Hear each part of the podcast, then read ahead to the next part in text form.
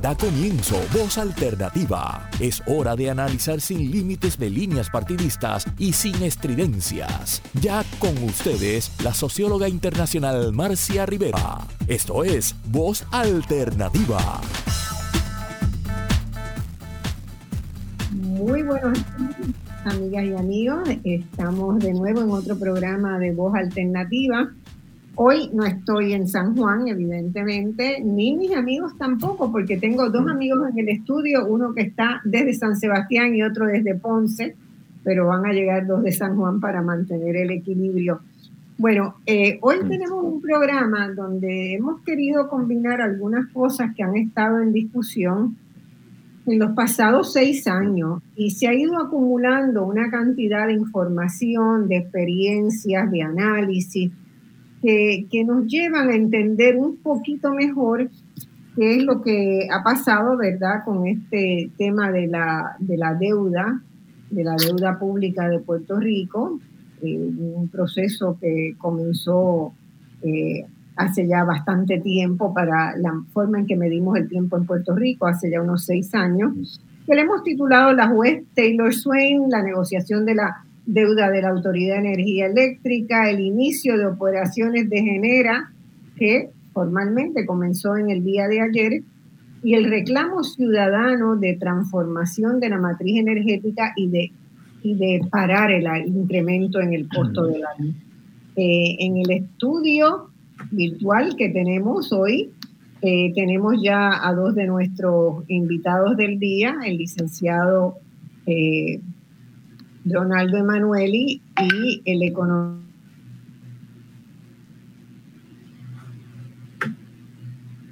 Mm. Parece que Marcia perdió la comunicación. Sí, entiendo que estamos en directo, así que quizá podemos, Rolando, seguir eh, de alguna manera en lo que, en lo que Marcia entra, eh, eh, para que las personas que nos estén escuchando puedan, ¿verdad?, eh, eh, seguir el hilo eh, y, no verse interrumpido, interrumpidos en este proceso. ¿Qué te parece? Claro, sí. el tema de la Autoridad de Energía Eléctrica es fundamental en este momento cuando se está discutiendo el famoso plan de ajuste de la deuda, el producto de esos seis años que mencionó Marcia, que la Junta ha trabajado con la Autoridad de Energía Eléctrica es un proceso bien complicado, ha tenido muchas vueltas, muchos tropiezos. Eh, la, la, situación no, yo no la veo como que mejora porque cada vez tiene retos mayores y el, el tema sería cómo la Junta va a navegar los requisitos de que la autoridad salga victoriosa, ¿verdad? Rehabilitada de ese proceso de ajuste de la deuda y que la autoridad pueda brindar un servicio adecuado eh, a, Puerto Rico, que lo que implica es que sea confiable, que sea un servicio limpio y que sea eh, económico. Así que hay toda una serie de, retos en el proceso del plan de ajuste, particularmente sobre los requisitos de la confirmación que la jueza tiene que ver y que no tiene el apoyo de los bonistas y que por ende va a ser un proceso bien contencioso. Pero esto tiene muchas dimensiones y, y la dimensión económica en la cual tú eres el experto, pues es, tal vez fundamental. Sí, bueno, yo creo que han habido muchas voces, ¿verdad? Eh, durante toda esta etapa. Marcia explicaba, anunciaba, efectivamente, desde el 2016 que nos encontramos, eh, ¿verdad? Desde, en Puerto Rico, eh, inmersos en este proceso de quiebra. Los factores económicos han sido, ¿verdad? Muy, muy, muy variados, muy cambiantes. han pasado muchas cosas durante estos años, a nivel local y a nivel internacional. Eh, eh, y todo el mundo sabe, ¿verdad? Desde los terremotos, eh, los huracanes y después en el contexto internacional, fundamentalmente COVID y la guerra de Ucrania. Yo creo que han cambiado el, paradigma y afecta a, a, todo en general y en particular a la reestructuración de la deuda en la que todavía estamos, estamos inmersos. y analizando, ¿verdad? Cogiendo perspectiva y tomando un poco de eh, una mirada histórica de lo que está ocurriendo, eh, todos nos estamos dando cuenta que quizá eh, esta reestructuración de la deuda de la Autoridad de Energía Eléctrica es como, como la ejemplificación o la epítome de, de, este proceso en, en cuestión de, de, aprendizaje, si se pueden llamar de alguna manera aprendizajes o lecciones que la Junta de Supervisión Fiscal parecería haber, aunque todavía insuficientes en, muchos, en muchas dimensiones, haber internalizado. Y de hecho, cuando vemos el proceso, y recordarás muy bien al principio, cuando presenta, por ejemplo, nosotros desde espacios abiertos, ¿no? presentamos nuestro análisis de sostenibilidad de la deuda eh, y se propuso un, recorte del 80%, parecía algo eh, eh, poco razonable, ¿no? dijéramos, y parecía algo que no respetaba los derechos que tienen los acreedores, ya sea, ¿verdad?, desde el punto de vista legal, desde un punto de vista económico. Yo creo que eso ha cambiado en la narrativa, ¿no? De, Marcia, estábamos siguiendo... Yo creo que yo me caí de la, de la sesión cuando traté de hacer entrar a alguien y no, no me di cuenta hasta ahora. Este, bueno, yo estaba presentando a Rolando Emanuel y con todos sus galones, este, creo que nadie me escuchó, pero eh, voy a recibirlo muy brevemente. Eh, Rolando, yo decía que era una de las personas que más respeto en este país como abogado, como figura de rigor, del rigor jurídico, ¿verdad? Y también de esa preocupación siempre por lo que le pasa a la gente. Y, esa combinación me parece extraordinaria. Decía también que había estudiado inicialmente en la Universidad de Puerto Rico Ciencias Políticas y Derecho y que luego hizo una maestría en la Facultad de Derecho de la Centro de Estados Católica, donde también fue profesor y fue profesor y este, director asociado y presidente de la Junta de Síndicos de la Facultad Eugenio María de Hostos. Decía también que una, y aquí me quedé, y esto es importante que tú me lo contestes, que me interesó muchísimo una publicación que tú dices en uno de los resúmenes que encontré tuyo en la internet que habías publicado un libro sobre el ABC del derecho en Puerto Rico, de todo, de, que haces una compilación de unas 85 leyes que son lo que más le importa en la vida cotidiana a los puertorriqueños y me pareció sencillamente fabuloso, sencillamente fabuloso. Quiero saber si eso está si lo ha seguido actualizando, si está disponible y si sigue ahí, porque la semana que viene me meto con ella.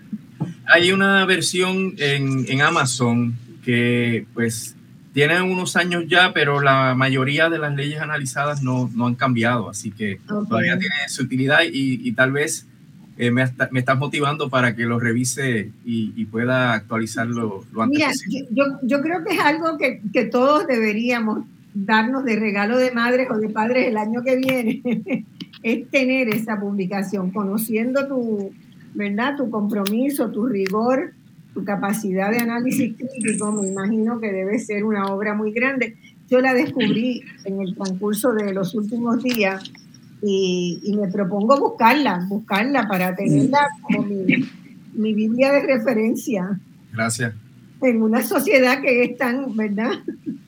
que todo, todo llega a los, a los tribunales, porque una de las cosas que Puerto Rico, ¿verdad? que a mí no me gustan de Puerto Rico, es que no hay muchas maneras de resolver las disputas que no sigan yendo a los tribunales. Eh, y sin embargo, pues hay veces que los tribunales no son la última, la última que hay maneras mejores. Eh, doy doy un ejemplo de lo que pasó antes de ayer a los sucusumucus, como decía mi abuela, que después encontré que era una frase basta. Este, el Senado de Puerto Rico aprobó un proyecto enmendado de reforma del sistema electoral. Habían pasado dos años y medio ya y no se habían sentado a conversar los distintos partidos sobre cuáles eran, ¿verdad?, las maneras de acercarse a la reforma. Cada partido quería hacer su reforma. El Partido Popular quería tener su reforma y el PNP tenía ya aprobada su reforma convertida en código. Bastó que convocara una nueva, a una ronda de conversación y salió un proyecto que fue aprobado eh, casi para la sorpresa de todo el mundo. ¿verdad? Porque se lograron identificar los niños.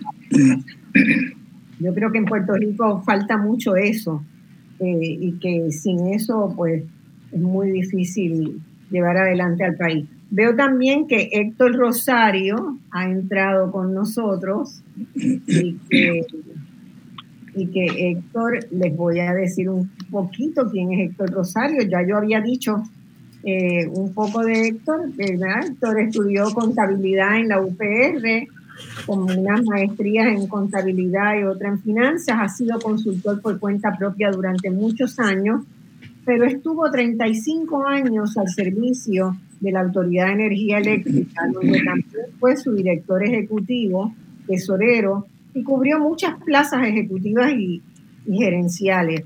Él realiza también muchas consultorías en planificación estratégica, en finanzas y contabilidad. Es un placer, Héctor, tenerlo con nosotros hoy y bienvenido a Voz Alternativa. Muchas gracias. Buenos días a todos. Buenos días, licenciado Rolando Emanueli. Al amigo, buenos días a Daniel y buenos días a la licenciada Prado y buenos días Marcia. Estamos aquí disponibles para, para contestar las preguntas y ayudar al pueblo de Puerto Rico a aclarar muchas cosas del desastre que ha ocurrido con el sistema eléctrico de Puerto Rico. Bueno, y a Daniel Santamaría Ots, ustedes lo han visto varias veces en este programa, incluso siguiéndome a mí, ha hecho de moderador, de conductor del programa en varias ocasiones. Eh, Héctor es un destacado economista de la Universidad de Barcelona. Hizo también una maestría en Administración Pública en la Escuela de Asuntos Internacionales y Públicos de la Universidad de Columbia en Nueva York y otra maestría en Ciencias de la Información y Datos en la Escuela de Información de Berkeley en California. En la actualidad es analista senior de políticas en espacios abiertos, con quien Voz Alternativa, ¿verdad? Tiene un acuerdo para que se encargue de la preparación de algunos programas, donde lidera eh, Daniel la preparación de informes de políticas relacionados con la responsabilidad fiscal y la transparencia del gobierno. Antes de unirse a espacios abiertos, trabajó como gerente el Laboratorio de Políticas contra la Pobreza del MIT, el Instituto Tecnológico de Massachusetts, y tiene otras, otros desempeños muy, muy interesantes. Eh, quiero decir también que, eh, Daniel estuvo muy cercano en el proceso de, de preparación del informe que hicieron el Premio Nobel de Economía de Stiglitz eh, junto con eh, Martín Guzmán, que posteriormente fue ministro de Economía de la Argentina, eh, y otro economista, sobre la deuda de Puerto Rico. Ellos estudiaron dos puntos que a mí me parecieron tremendamente importantes, uno de los cuales está sobre el tapete de la mesa hoy, ¿verdad?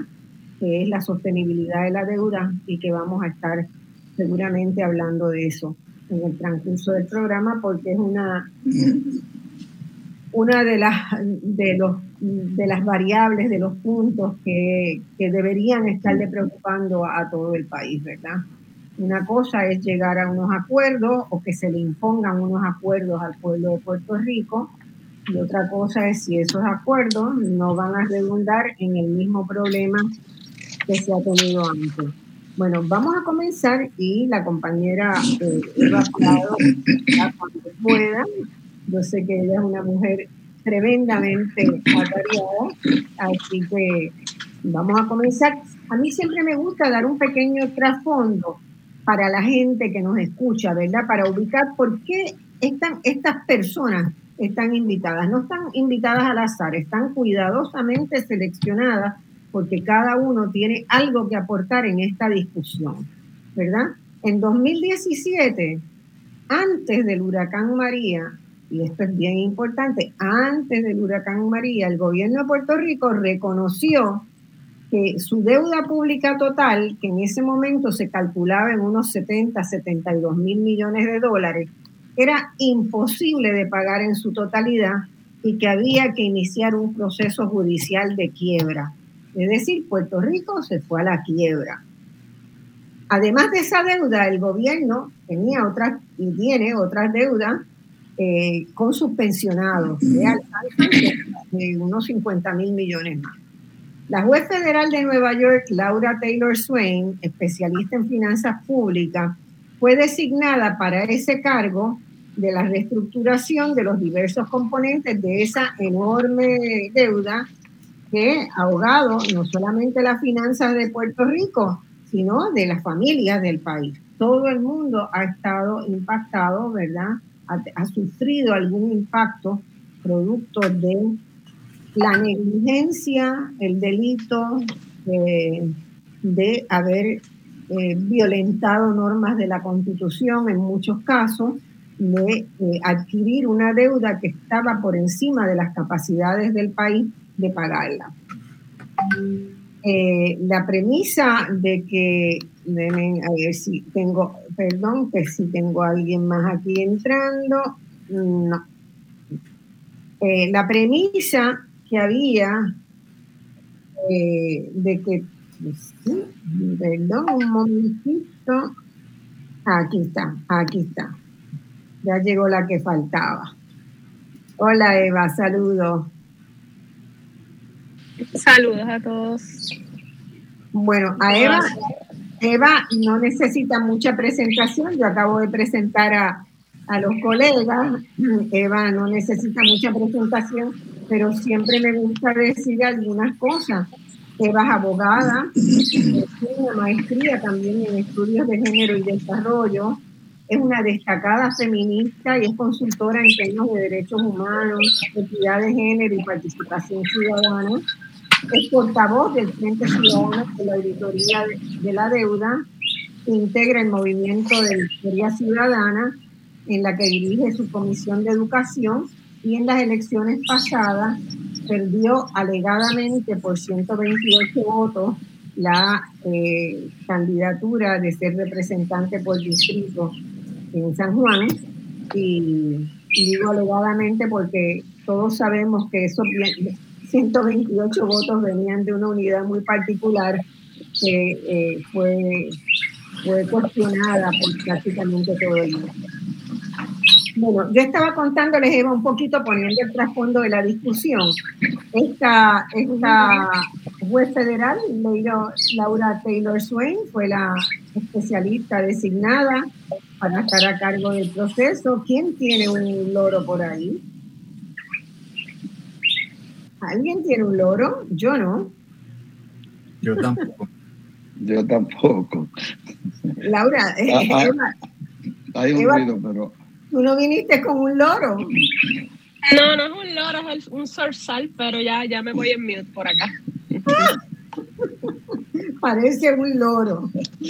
Bueno, eh, de inmediato, el Frente Ciudadano por la Auditoría de la Deuda denunció, y todos escuchamos a, Eva Prado salir adelante como una, una convicción y con una indignación, denunció que Puerto Rico no puede hacerse cargo de una reestructuración bajo la premisa de que toda la deuda fue contraída legalmente, porque y que había que auditar primero. ¿Por qué? Porque había sospechas ya de un par de informes que se habían hecho anteriormente y eh, la Junta de Control Fiscal hizo oídos sordos y se adjudicó el derecho de ser quien audite cuando se considere necesario y ha sido de hecho quien ha controlado el proceso eh, del, del caso de la quiebra por parte de Puerto Rico,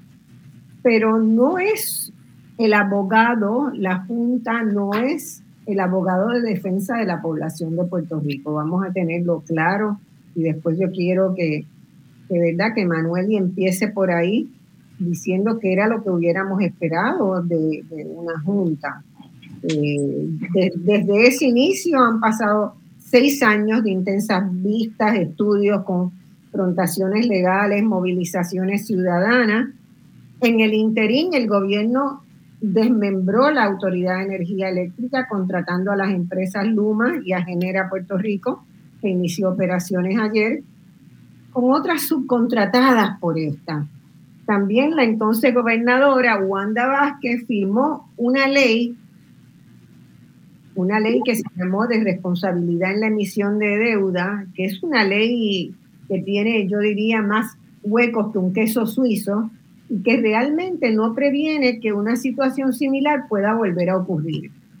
Este programa, este programa que estamos hoy busca conversar sobre la pregunta de dónde estamos y cuán trasquilado hemos salido de todo este proceso que puede esperar la población puertorriqueña. Y vamos a empezar con la aprobación de la ley promesa y la designación de la Junta. Eh, pido a Emanuel y a Eva que rompan el hielo ahí. ¿Cómo se recibió esa noticia en los diversos sectores de Puerto Rico? Emanuel, ¿y cuál fue tu primera tu primer sentido de lectura? A ver si fue igual que el mío, levantarme de la mesa indignada. Este, pero ¿cómo se recibió esa noticia en diversos sectores? porque muchos vimos los problemas que iban a surgir, pero mucha gente pensó que la Junta era una Junta salvadora. Sí, mira, Marcia y compañeros y compañeras, el ejercicio que el Congreso hizo con la ley promesa fue el ejercicio más burdo de coloniaje. Lo digo porque la ley promesa destruyó la constitución del 52, que con todas sus deficiencias le daba un gobierno eh, pues, eh, autónomo, entre comillas, por, por no usar otra palabra, en el cual eh, el, gobierno de Puerto Rico manejaba todos sus asuntos públicos, política eh, interna y el asunto del presupuesto. La Junta acabó con esa gobernanza y, estuvo totalmente injustificado porque recuerda que esto surge porque eliminaron a Puerto Rico del capítulo 9 de la ley de quiebra eh, en una manera sospechosa. Entonces Puerto Rico no tenía un sistema jurídico para ajustar las deudas, se aprobó la famosa ley de la quiebra criolla y el Tribunal Supremo anuló la ley de la quiebra criolla y se, y se quedó Puerto Rico sin ningún mecanismo. Entonces, promesa pudo haber sido una ley especial de quiebras para los territorios, pero se complicó el panorama cuando le incorpora las disposiciones de la Junta de Control Fiscal, que son siete personas no electas, que han determinado a base de un proceso progresivo de expansión de poderes han llegado a determinar todos los asuntos de Puerto Rico. Y donde Puerto Rico no tiene nada que decir en el proceso de ajuste de la deuda, porque la Junta de Control Fiscal es quien representa en el proceso a Puerto Rico. Así que el, esto se veía venir. Yo no sé si tú sabes o recuerdas que eh, escribí junto a una compañera, eh, Yasmín Colón, un libro sobre la ley promesa, en donde analizamos eh, fríamente el texto desde la perspectiva de, abogados de quiebra y obviamente desde la perspectiva de analistas del sistema jurídico y político de Puerto Rico. Y esto se veía venir en términos de todos los poderes que le concedieron a, la Junta. Aparte de que eh, eh, vimos el famoso título 7, que nadie comenta, que es el título que le da la guía neoliberal a la Junta, que establece, es un breve párrafo, establece que las reformas fiscales que imponga la Junta de Control Fiscal tienen que ser reformas que garanticen, deben ser permanentes y que garanticen el libre flujo de capitales entre Puerto Rico y Estados Unidos. ¿Qué definición más elegante del neoliberalismo, de las privatizaciones, de la austeridad que, que la Junta vino a imponer? Así que todos aquellos que entendieron que la Junta venía a salvar a Puerto Rico de la garra, de la corrupción política y que venía a poner en cintura a, la, a, la, a la casta política puertorriqueña, pues se equivocaron, porque la Junta vino a ser otra nueva casta política corrupta y no tengo ningún eh, pudor ni, ni, ni temor de, de, llamarla corrupta porque hemos visto cómo se han gastado más de 1.5 billones de dólares en consultores y en contratos en, Puerto Rico, dinero que pagamos nosotros. Y eh, eso obviamente, eh, el que fuese una nueva casta política, ellos lo han aplicado con el mayor rigor y, a su conveniencia y, a la conveniencia de todos estos sectores financieros que se benefician de los procesos de reestructuración de la deuda.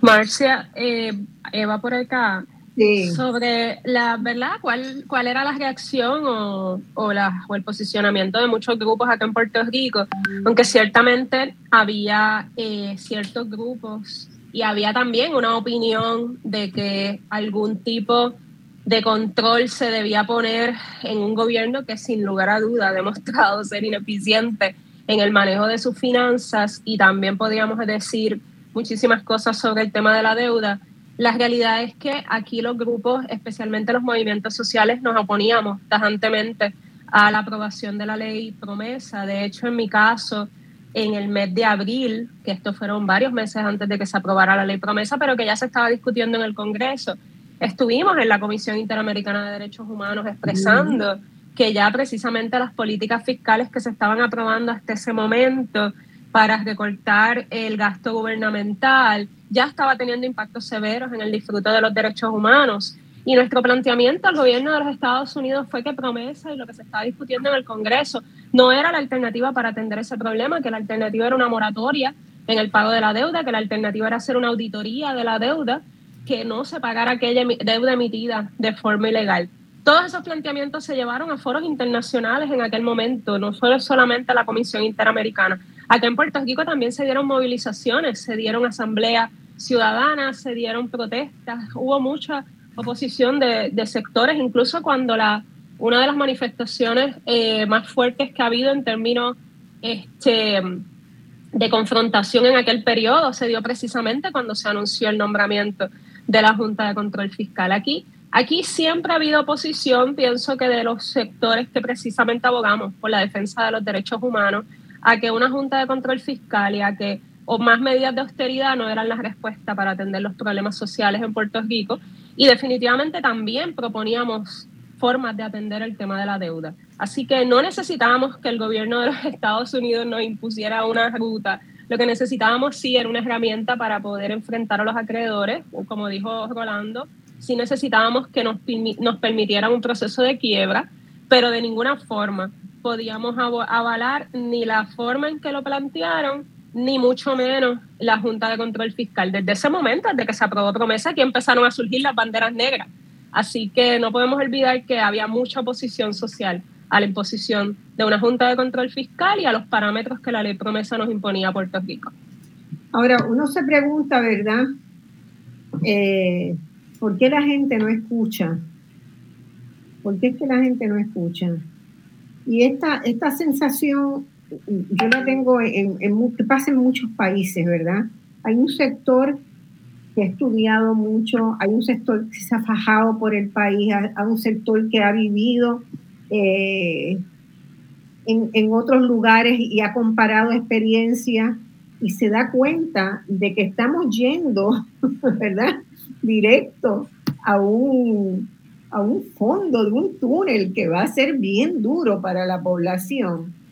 Y uno se pregunta qué es lo que le pasa a esa población. En el caso de, voy a pedirle ahora a Daniel que nos comente, porque Daniel y, el, y Espacios Abiertos se encargaron de conseguir nada menos que un premio Nobel y a dos economistas extranjeros fuera de Puerto Rico que vinieran a examinar la situación y dijeron exactamente lo que estábamos diciendo en las organizaciones sociales en Puerto Rico, ¿verdad? Eh, sí.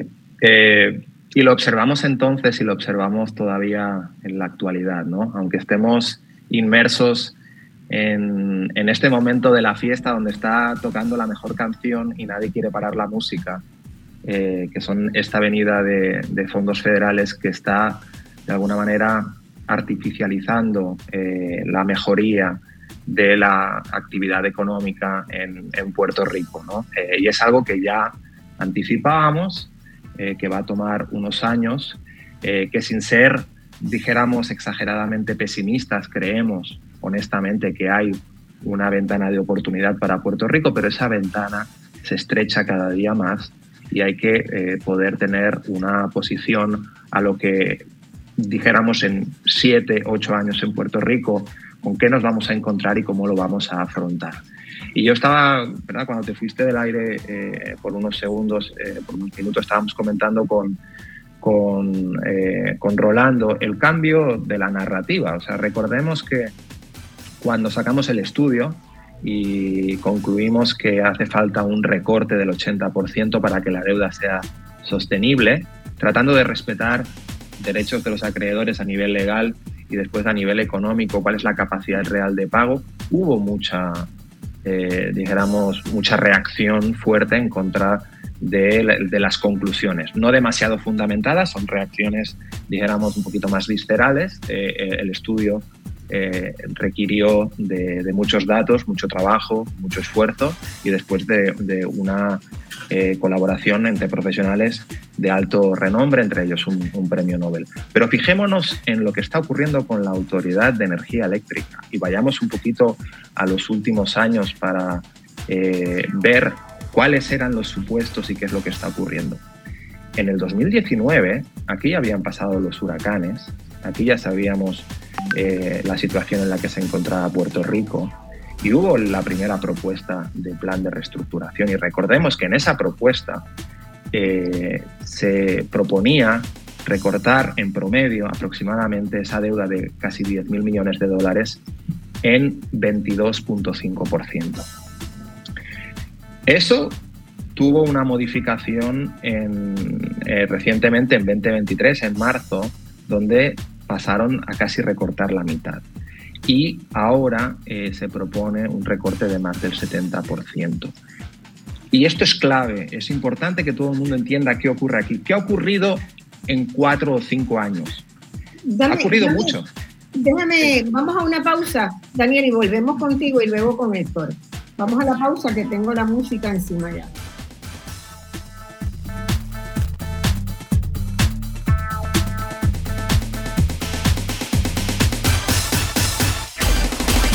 Solo minutos regresamos con Voz Alternativa por Radio Isla 1320. Ya estamos de regreso al análisis de los temas que te interesan. Escuchas Voz Alternativa por Radio Isla 1320. Bueno, estábamos con Daniel eh, Santamaría y estábamos preguntando, eh, él se quedó planteando de qué había pasado en los pasados cuatro años, ¿verdad? Este proceso de la quiebra se inicia hace seis años. Hace seis años había una sensación, ¿verdad? O, un discurso entre los gobernantes que Puerto Rico tenía que hacerse cargo de su deuda, que nosotros podíamos con la deuda, que nosotros era casi una cuestión ética, moral, pagar las deudas que uno tiene, ¿verdad? Pero cuando empezó a, a pelar el gas, entonces la gente empezó a darse cuenta de que hay otras cosas. Y, es importante, sí, es importante a, lo que tú comentas, ¿verdad? De la narrativa oficial, es importante que, que se sepa.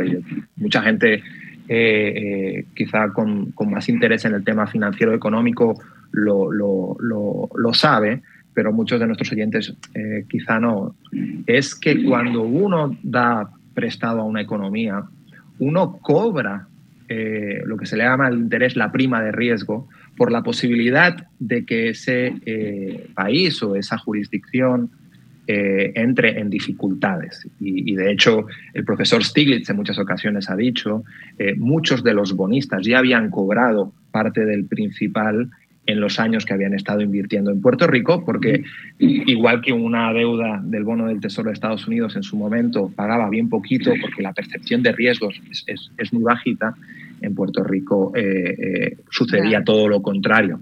Pero vayamos a, lo que, donde me quedé, que fue en el asunto de qué es lo que hemos visto. Lo que hemos visto es, en cuatro años, eh, tres propuestas distintas, tres de la autoridad de energía, de, perdón, de la Junta de Supervisión Fiscal sobre la autoridad, donde se propuso desde recortar un 22% en 2019 a recientemente, a principios de año, recortar un, casi un 50% y ahora recortar más de un 70%. Esto es importante ver que durante todo este periodo, que es un periodo que puede parecer largo, pero es relativamente corto, eh, eh, en lo que es mm, las propuestas de reestructuración que van a 30 y a 40 años, los supuestos han cambiado muchísimo para la Junta cuando la Junta, es, y es importante que, que esto quede, ¿verdad? Eh, cuando hace un, unas proyecciones, tiene que incorporar en esas proyecciones escenarios realmente que vayan optimistas, que sean positivos, pero también incorporar los escenarios más pesimistas, ¿verdad? Y ahí es donde vemos una debilidad o un déficit en las cosas que se han presentado. Y por eso, y, voy a dar un ejemplo, por ejemplo, en el plan fiscal de, de la Autoridad de Energía Eléctrica del 2019, proyectaban, hacían unas proyecciones sobre el precio de la electricidad. Y proyectaban, y esto ahora nos puede causar mucha risa, pero es bien grave, una reducción del 25% entre el 2019 y en el año 2023. Y los datos están ahí, están en el plan fiscal. Claro, esto era, muchos dirán, bueno, esto era antes de la guerra de Ucrania. Efectivamente, esto era antes de la guerra de Ucrania. Por eso es tan importante, y ahí no se ha quedado obsoleto el modelo de Martín Guzmán y Stiglitz, donde modelan 160 escenarios distintos, donde tú incorporas subidas o bajadas de tasa de interés, donde tú incorporas distintos eh, procesos inflacionarios, distintos eh, procesos de desempleo en Puerto Rico, donde incorporas literatura económica que, eh, dijéramos, pone esos escenarios sobre la mesa. Y ahí es donde yo creo que la, la lección aprendida sobre la reestructuración de la deuda y la duda que nos cae a todos es, Cofina ya se hizo en 2019, la reestructuración de la deuda del gobierno central ya se hizo bajo escenarios muy distintos y bajo proyecciones muy distintas. Y es por eso que lo tenemos que mirar todo desde un punto de vista global. Y ahí estos cambios en meses de pasar a decir que recortas un 50 o un 70 dijéramos que muestran las debilidades en, la incorporación en los modelos que utiliza la Junta, donde se sobrepondera muchísimo los escenarios más positivos y entiendo que se infraestima en, eh, mucho también lo que es la posibilidad de que hayan escenarios más negativos. Eh, tú empezaste diciendo que había cierta especie de fascinación, obsesión, obnubilación con el clean clean de los fondos federales que venían, ¿verdad? Pero yo digo, ¿por qué todavía en Puerto Rico los gobiernos y la gente sigue pensando en esos fondos federales que ciertamente son cuantitativos, ciertamente van a tener un impacto, pero por aquí han pasado huracanes muy fuertes, como fue en 1998 Hugo, eh, perdón, George, eh, como había sido antes el huracán Hugo, eh, que trajeron muchos fondos federales a Puerto Rico, pero no lograron el dinamizador de la economía. ¿Por qué? Porque la forma en que se utilizan esos fondos y los procesos que van muchas veces aparejados a ellos de tener ya pensadas las empresas que van a venir a hacer tal o cual cosa, las comisiones que le van a dar algunos políticos para que hagan sus campañas electorales, ¿verdad? Eh, no son unos fondos que se les está dando al pueblo de Puerto Rico para que atiendan las necesidades reales de la gente. Siempre hay alguien que interpreta esas necesidades y las interpreta en favor de sus intereses personales, ¿verdad? Entonces, eso es un es, terrible para Puerto Rico. Yo estoy segura que Héctor se ha encontrado con eso en un millón de ocasiones, ¿no? De claro. anuncio de fondos y esos fondos ya vienen marcados para algunas cosas. Claro, y además esos fondos están destinados a hacer un proyecto, sea hacer proyecto, sea una actividad económica, no genera desarrollo económico. Pero vamos a empezar un poquito, porque tú hiciste ahorita una, más de una observación, es que Puerto Rico va a ser un despeñadero y nadie habla. Cuando Daniel empezó a hablar con relación a los datos utiliza la Junta de Superior Fiscal, yo tengo un dato aquí. Este es un informe que se radicó ante el Municipal Rulemaking Board a finales del año 2020, donde decía, perdón, en este informe donde dice, eh, fue requerido por el tribunal que se radicara este informe, donde dice que en el año 2022 eh, el contrato de Luma iba a generar 22 millones de dólares en ahorro. En el año 23 iba a generar 117 millones de dólares en ahorro. En el año 24 iba a generar 199 millones de dólares en ahorro. Eso es lo que dice un informe y esta es la representación que hace el gobierno de Puerto Rico, que hace eh, AFAC, eh, dirigida por Omar Marrero. esta es la representación que hacen ante el Municipal Making Board, que es la agencia que controla y regula todo lo que tiene que ver eh, con de bodas municipales. Entonces, ¿cuál es la, realidad que nosotros tenemos en este momento?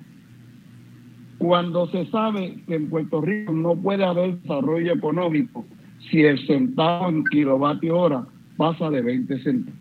Ahora mismo está el residencial en 28 y el comercial está en casi 30 centavos el kilovatio hora. Llevan a Puerto Rico a un despeñadero, vamos hacia un rumbo que nosotros no sabemos cuál va a ser el final. Más todavía, esto se, complica cuando esta gente eh, de la tarifa de la Autoridad de Energía Eléctrica, la tarifa básica, por lo demás, el costo de combustible y todo lo demás, lo que le permite en este momento recuperar o supuestamente recuperar. Pero de la tarifa básica, la llamada ley de reforma energética de Puerto Rico, miren lo que me algunas le pagan un pago fijo de 110 millones de dólares. Pago fijo, hagan algo o no hagan nada. A Genet a pagar aproximadamente 23 millones de dólares. Ah, esto está escalado, un 2% anualmente. Al negociado de energía, se le pagan 18, dólares, 18 millones de dólares al año. Y a la autoridad de alianza pública-privada será casi 20 millones de dólares. 171 millones de dólares que salen de la tarifa básica de la autoridad. O sea, se han añadido con toda esta reforma que si esto, que si compañía que hay, se le ha añadido al pueblo de Puerto Rico, a la tarifa básica de la autoridad, 171 millones de dólares. Vamos a un despeñadero no tenemos. ¿Cuál es la solución? La solución es bien fuerte. Nosotros siempre hemos dicho y hemos estipulado, como dicen los abogados, siempre hemos estipulado que somos los primeros que creemos que la Autoridad de Energía Eléctrica necesitaba una transformación mayor en Puerto Rico, pero en este momento vamos en dirección contraria. Bueno, eh, eh, eh, de hecho, a la Autoridad de Energía, perdón, a Luma se le ordenó que parara el aumento que tenía previsto de 3.6% en la factura de julio a septiembre, ¿verdad? O sea que eso venía en un incremento escalonado y, está, está en detente, no está, no está eliminada esa posibilidad de, que sigan que me corría el licenciado Emanuel y que él el contrato, yo leí el contrato y lo he evaluado bastante, pero eso va a salir de los bolsillos de nosotros. Porque porque Luma todos los costos que tiene eh, le pasan a la autoridad de energía eléctrica. A lo que queda, un poquito que va a quedar de la autoridad, todos los costos, porque el contrato dice esto, dice esto, que si lo demandan, que todo, todo que si el costo de, de salario el 100% de esos gastos, lo único que paga Luma de esos costos fijos son los primeros cinco ejecutivos, los primeros seis ejecutivos, que es lo que es requerido por contrato. Eh, para todos los demás lo pagan, lo pagamos nosotros, los puertorriqueños o, los clientes de la autoridad eléctrica a través de la tarifa. Eh, Manueli. Sí, eh, esos contratos tienen unas cláusulas que son leoninas, en donde no se cumple con los requisitos básicos de una alianza público-privada, donde eh, tenemos a dos entidades, una gubernamental y una privada, que ponen esfuerzos, que ponen capital para un bien común. Y aquí lo que se hizo fue quitarle a la autoridad todas las funciones que realizaba con un presupuesto que estaba cubierto por la tarifa para entregárselas a, a Luma y a Genera ahora para que ellos usaran todo ese dinero a su discreción, porque ellos son los que proponen presupuestos al negociado, y que además ganen unas, unos honorarios, unas comisiones, que en el caso de Luma este año pasado fue 127 millones, porque también para colmo tienen ajuste por el costo de la vida, y en el caso de Genera podría llegar a 100 millones de dólares.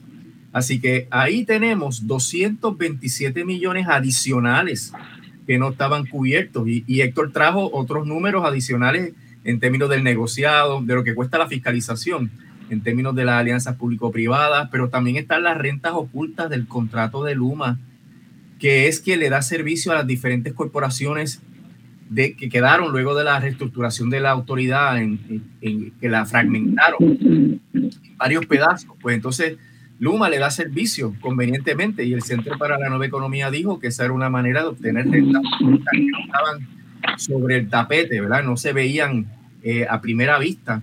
Y eso hace que la autoridad, en vez de haber mejorado su situación financiera a partir de la erradicación del título 3, la ha empeorado porque ahora la autoridad ah, tiene más compromisos financieros que lo que tenía cuando cayó en quiebra, en el sentido de que sí tenía una serie de acreedores que no les había pagado, no había podido cumplir. Pero ahora la situación del, flujo de efectivo, y aquí Héctor es el experto en eso, es mucho más comprometida porque en seis años ha bajado la demanda dramáticamente y las que, que bajen, y que baje mucho más. Y en ese sentido, la autoridad pues tiene menos recursos eh, a la luz de sus operaciones para cubrir los compromisos anteriores y para cubrir, nuevos compromisos. Así que la Junta ha hecho un manejo terrible de, la, de las finanzas de la autoridad porque la ha comprometido mucho más. Y todo esto, Marcia, a base de la filosofía y la ideología neoliberal, de esquilmar los activos que tiene el pueblo eh, de Puerto Rico para entregárselo a las fuerzas y las lógicas del capital y de la ganancia. Eh, yo estoy totalmente de acuerdo, pero una de las cosas que más me irrita es que todo esto se hace eh, tras bastidores, ocultos, sin transparencia, sin que haya un lugar donde se puedan presentar y cotejar los datos de nada. Entonces hay mil datos, la gente se confunde, ¿por qué? La gente dice, ah, pero es que este presenta un dato hoy, presenta un dato mañana. Así, así, yo no entiendo, entonces no, no me preocupo. Eh, y eso es terrible, es terrible para una población que tenga que sentir, ¿verdad? Que, ¿Por qué? Porque los países se desarrollan a partir de la confianza que pueda haber en una sociedad.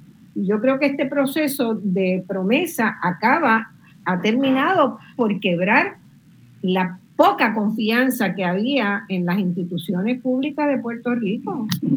Y eso, eso, es, eso tendría que ser un delito de, con, con, cadena perpetua. Sí, mira, Orlando, Orlando acaba de decir algo bien importante con relación a, a todas las proyecciones de futuro. El plan fiscal, como, como el plan fiscal de la Autoridad de Energía Eléctrica dice que la demanda va a bajar sustancialmente, pero en el 2028 se cae estrepitosamente. Entonces, se cae estrepitosamente y no solamente en Puerto Rico, eso es a nivel mundial, demanda de energía se, cae estrepitosamente. Entonces, ante ese cuadro, añadiendo por un lado mucho más costos, no hay eficiencia en Luma porque ya se han visto, eh, por ejemplo, donde yo vivo se va la luz todos los días y para variar esta mañana después, cuando empecé a prepararme, tuve que buscar unos métodos alternos porque tenía acceso a, al internet y a la computadora. Para que tuve, entonces, un sistema eléctrico deficiente no puede propiciar una economía fuerte, definitivamente. En los años 1960, en los años 1970, cuando el país creció la demanda en la autoridad creció doble dígito y la autoridad eléctrica pudo suplirla. Ahora Luma no tiene ninguna intención, ni tiene ningún incentivo de hacerlo, porque un pago fijo de, ciento, de, 100 millones de dólares, que, que después del primer año comienza a 105 millones escalado, como dijo Rolando, por, por la inflación, no tiene ni, porque no hay, no hay consecuencias, porque si fuera yo hubiese hecho un contrato donde hubiese puesto penalidades por bajo desempeño e incentivos por buen desempeño, pues entonces ahí sí que ellos se podrían evaluar, pero ellos no tienen ningún tipo de penalidad. Tienen que ocurrir tres métricas totalmente deficientes, pero tienen que ocurrir tres veces por tres años a la misma vez, que Rolando me corta. Pero vamos a poner 2 y no ocurre el, el, el, ya no hay penalidades. Y ustedes saben lo que es. Se queden los informes que radica ASCO y a los dueños de Luma en la Comisión Federal de Intercambio de Valores, en el Security and Commission, donde una de las estrellas de los ingresos de ellos es Luma en Puerto Rico, por los millones que le está generando. ¿Cuánto dijo en el primer informe?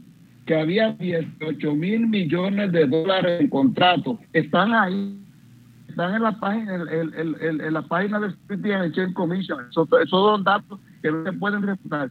Que había 18 mil millones de dólares para contratos en Puerto Rico.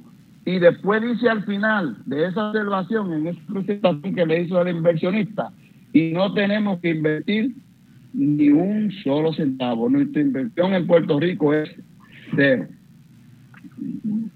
Bueno, yo, yo tengo una otra pregunta eh, para el, el licenciado Emanueli. Eh, cuando la juez confirma un plan de ajuste de deuda, ¿verdad? Eso es una orden final que eh, es vinculante para todas las partes involucradas en el proceso y que no estará sujeta a impugnaciones en otro tribunal y foro. ¿Eso está escrito en piedra?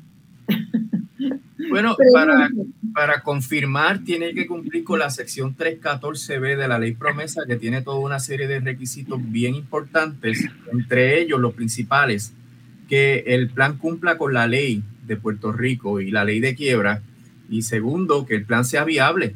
Y todo lo que nosotros hemos ahí, ahí es que yo quiero ir.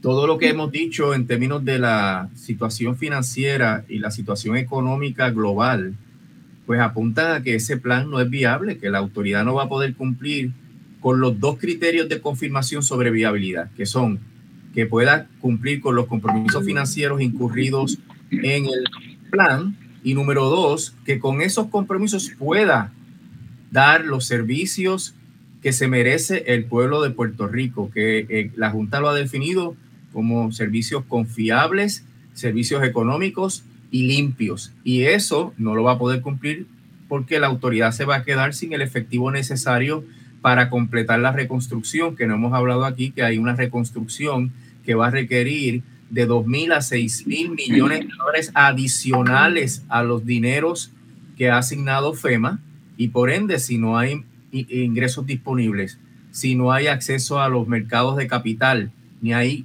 fondos federales, la autoridad no va a terminar jamás su reconstrucción. Y eso eh, va a hacer que la autoridad quiera y tenga la presión de ir aumentando la tarifa permanentemente para tratar de cubrir esas deficiencias de efectivo. Así que a mi juicio, la primera parte de tu pregunta, el plan está difícil de confirmar. Obviamente hay unas fuerzas que van por encima del derecho, Marcia. Aquí no podemos ser ingenuos. El derecho es una cosa y las fuerzas que hay detrás son otra. Pero el otro asunto es que el plan, si se confirmase por la jueza, es apelable. se puede ir al primer circuito, luego al, al, Tribunal Supremo de los Estados Unidos, pero una vez esos tribunales intervengan y tomen su dictamen, pues es una orden que habría que cumplir, salvo, Marcia, y esto es importante, salvo que entremos en un proceso de descolonización hacia la eh, República Asociada o la independencia, donde ese elemento está, se, mantendría sobre la mesa porque esa deuda es repudiable, porque es una deuda impuesta durante el proceso de coloniaje. Y, y, si te fijas el proyecto, aquel que radicaron en el Congreso, el último, en donde único la deuda había que asumirla era bajo la, la estadidad. Bajo ninguna otra circunstancia estaba la deuda incluida. Y es porque eh, en un proceso de descolonización legítimo, esa deuda es una deuda eh, que es repudiable, es una deuda eh, dañina, ¿verdad?, para el pueblo de Puerto Rico y, esa sería la, alternativa. O sea, que tiene que ir a un, a un nivel más allá de lo que de lo que son las circunstancias de hoy inmediatamente. Tiene que haber puesto en marcha un proceso de descolonización para que tengamos algún suspiro en algún momento o tengamos la posibilidad de algún, de algún respiro, ¿verdad? En algún momento. Desafortunadamente, pero sí hay alternativas. Y con la de Cofina. Son todas deudas odiosas, como se llama en el derecho internacional, son todas deudas odiosas. Esa deuda pero, pero ya eso solamente puede atenderse en caso de que Puerto Rico entre en un proceso de descolonización. Sí, porque esa deuda ya es final y firme. Ya es final y firme. Y la del Commonwealth también, la del gobierno central también es la del gobierno central es, final y firme. Y esas son deudas que se, digamos, que, se, se descontó una parte mucho menor de la que hubiera correspondido, ¿no? Sí, ahí el recorte fue insuficiente, lo dijeron los economistas, lo dijo Espacios Abiertos, igual pasó con la deuda del gobierno central. Eh, la, la, situación del gobierno central es terrible también. La Junta admite, la junta admite que para el 2027, y eso el, Espacios Abiertos y Daniel lo han eh, analizado y explicado, que para el 2027 vuelven los déficits estructurales a la jueza Taylor Swain, ellos le dijeron que esos déficits venían en el 2035 y hay un párrafo eh, terrible de la orden de confirmación que dice que para el 2035 Puerto Rico lo que debe son como 2 mil millones, por tanto, para esa fecha Puerto Rico podía manejar eh, esa situación del déficit estructural y que por eso el plan era viable, pero no le dijeron un par de años después ya no era el 2035, el 2027. Así que la quiebra viene para encima. Eh, la segunda quiebra del gobierno central, a la luz de las propias proyecciones de la Junta, no de cualquier otra persona. Daniel, ¿quieres añadir algo?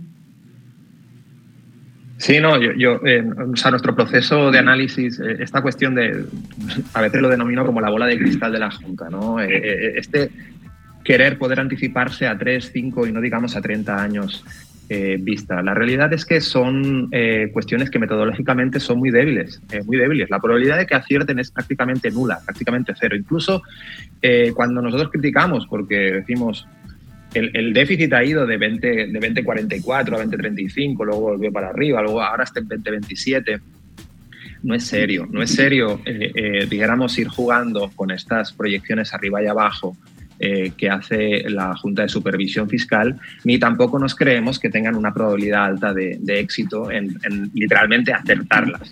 Lo que sí que nos, eh, la reflexión que tenemos que sacar todos es que eh, nos preocupa muchísimo que estas proyecciones solamente incorporen los, mejores de los escenarios.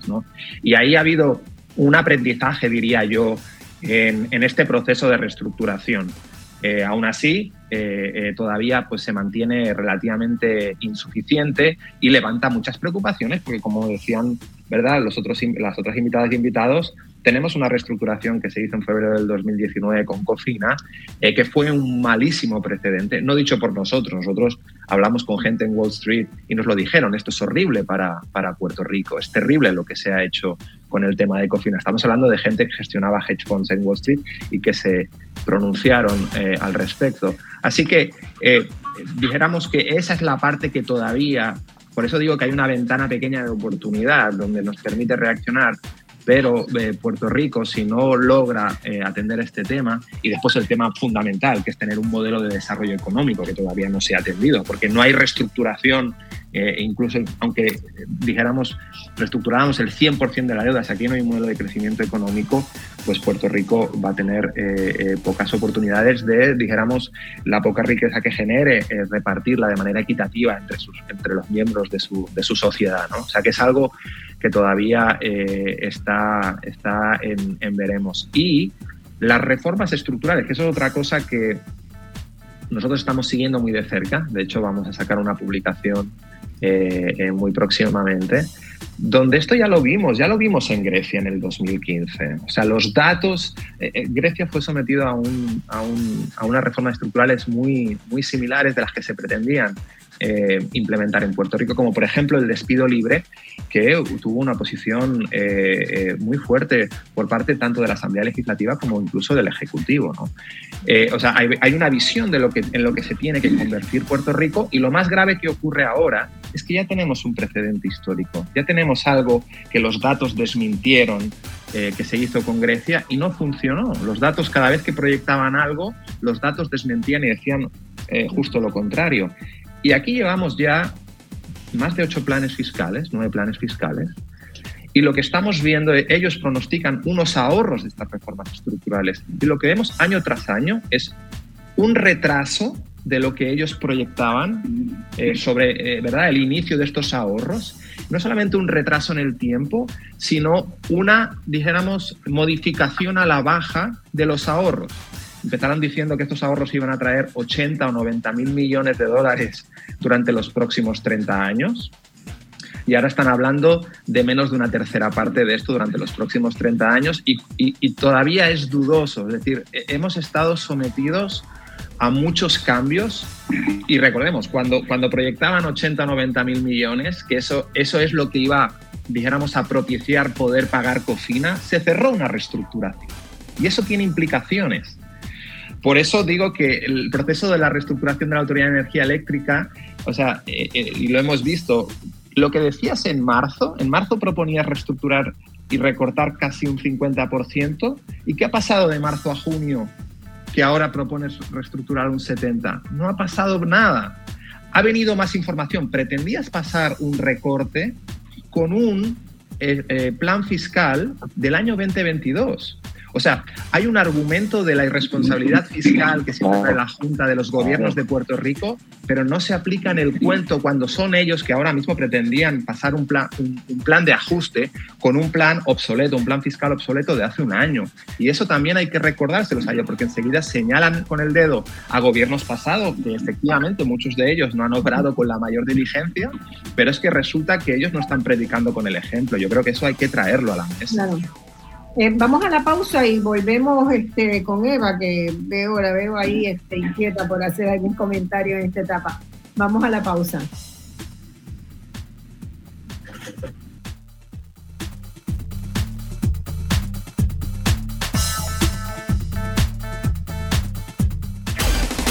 En solo minutos regresamos con Voz Alternativa por Radio Isla 1320.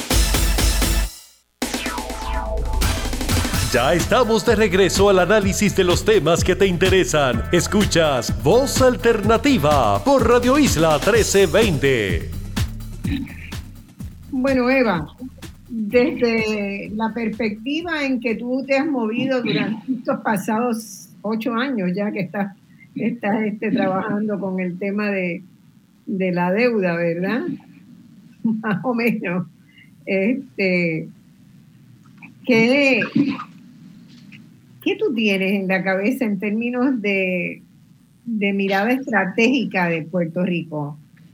Eh, Digo, bueno, me, gustaría reaccionar un poco a lo que dijo Daniel sobre cómo la Junta no ha traído, por un lado, ni un modelo eh, fiscal ni de gobierno distinto a los ejemplos fallidos que hemos tenido en el pasado y que tampoco son el ejemplo a seguir en su manejo de los análisis que se necesitan para este proceso de reestructuración. Y no solamente en el caso de energía eléctrica, pues yo puedo pensar, por ejemplo, en el caso del gobierno central, cuando se, uno de los planteamientos principales de la auditoría de la deuda era precisamente identificar las responsabilidades de todos los actores que cometieron ilegalidades y que cometieron, incluyendo del sector privado. Y aquí, por ejemplo, se tuvo que la jueza insistirle a, la, Junta de Control Fiscal que presentara las demandas a aquellos bancos y entidades que entienden que tuvo responsabilidad de todo este proceso y la Junta arrastró los pies y ni siquiera sabía por dónde empezar con, ese, con esos señalamientos. Y, y cómo el informe de Cobre en Kim, la misma eh, entidad que ellos contratan para hacer una supuesta auditoría, que no lo fue, pero que definitivamente trajo a la luz muchos temas sobre la deuda, también incluye una serie de reclamos, sobre todo en el tema de la Autoridad de Energía Eléctrica, de posibles violaciones a las leyes, tanto del, del SEC, del Security and Exchange Commission, como otros tantos códigos y leyes del sistema financiero y no ha pasado nada aquí al respecto sobre todo eso. Así que la Junta no ha venido a, a presentar un, un modelo de gobierno ni de manejo de finanzas que verdaderamente resuelva los problemas de Puerto Rico y repita muchos de los errores y muchas de las malas prácticas de los gobiernos, eh, en los de los gobiernos locales. Dicho eso, pues definitivamente este, pues estamos viendo, por lo menos en el caso de la Autoridad de Energía Eléctrica, me parece importante resaltar que estamos viendo un poquito de luz al final del camino con el tema de que hayan reconocido que su plan de ajuste de la deuda no era viable y que estén hablando de presentar otro. Obviamente coincido en que tampoco necesitamos partir de la idea de que el que del nuevo que van a presentar sea viable, pero sin, lugar a dudas es, es, mucho más de lo, que, de lo que hemos visto en otros procesos de reestructuración de la deuda anteriores, que precisamente es resultado de todo lo que hemos trabajado, señalando que, que los planes de ajuste tienen que ser viables, tienen que tener un análisis económico que lo sostenga. En este caso todavía estamos esperando los estudios que sostengan este nuevo plan, pero sin lugar a duda la movilización ciudadana, multisectorial, los informes periciales, los análisis que han surgido han sido claves y no solamente en este plan de ajuste que se acaba, que estaba a punto de confirmarse, sino podemos hablar también de las propuestas anteriores de la Autoridad de Energía Eléctrica. En el 2019 se propuso uno que también contó con las objeciones de un montón de sectores y se hicieron análisis importantes y logramos detener aquella propuesta en la legislatura. Pero ahí esa muestra ¿no? de todo lo que hemos tenido que hacer los sectores sociales también son evidencia del mal manejo y de los errores de la Junta, de los errores constantes y resonantes, ¿verdad? Sin embargo, pues nada, nos enfrentamos en, términos del próximo periodo, nos vamos a enfrentar y nos seguimos enfrentando a bonistas muy agresivos. Nosotros tenemos entre los bonistas principales, y hay que nombrarlos por nombre y apellido, está BlackRock, que BlackRock es una multinacional conocida, ¿verdad? Con, como uno de estos hedge funds que también tiene deuda en, en Argentina, que también tiene deuda en Grecia y que es una figura que su principal CEO vive en Nueva York. Así que, y esta es una de esas entidades que insisten que se le pague el 100% de la, de la deuda de los bonos, aunque ellos no lo compraron a ese precio, porque ellos adquirieron estos bonos según los informes que presentan en el tribunal para eso del 2019. 2019 después del huracán María, después de los terremotos, así que estamos frente a a precisamente, bueno, no habían pasado los terremotos, perdóname, después del huracán María. Y, y eso es importante reconocer a quienes le debemos y que no son enemigos pequeños, son enemigos grandes, pero que hasta ahora estamos viendo cómo, cómo este proceso sigue su curso y seguiremos ahí militantes esperando el próximo plan de ajuste de la deuda. Héctor. Bueno, mira, hay otro, hay otro tema que nosotros, ¿verdad? Con relación a esto, porque la, la, la eh, reforma del sector energético, no se da en el vacío. Si no se da en el vacío, eh, eh, ya que tenemos una compañía deficiente en Luma, no sabemos de, generar porque ha, comenzado hace dos días, pero no esperamos nada bueno. Y que destruyeron el sistema y yo tengo para, para, para compartir con ustedes unos datos bien importantes. Mira, mira la gráfica que yo preparé. La gráfica del dinero que tenía la Autoridad de Energía Eléctrica desde el 2015 al 2022. No vienen pagando la deuda del sistema de retiro desde el 2013. Pero mira esta. Ellos terminaron con 313 millones de dólares en diciembre. Ah, esto es de los informes de la Junta de Gobierno de la Autoridad de Energía Eléctrica, o sea, de, de, la, de las propias fuentes. En el 2016 terminaron con 421 millones, en el 2017 con 317 y para en el 2020 616 millones, 2021 856 millones. Y en el 2022 760 millones. Dinero suficiente para pagar la deuda de la Autoridad de Energía Eléctrica. Nunca la pagaron. Al sistema de retiro. Nunca pagaron esa deuda. En ese, en ese periodo de tiempo, los mercados crecieron a, un ritmo, algunos de ellos de hasta se picaron. ¿Qué quiere decir con esto?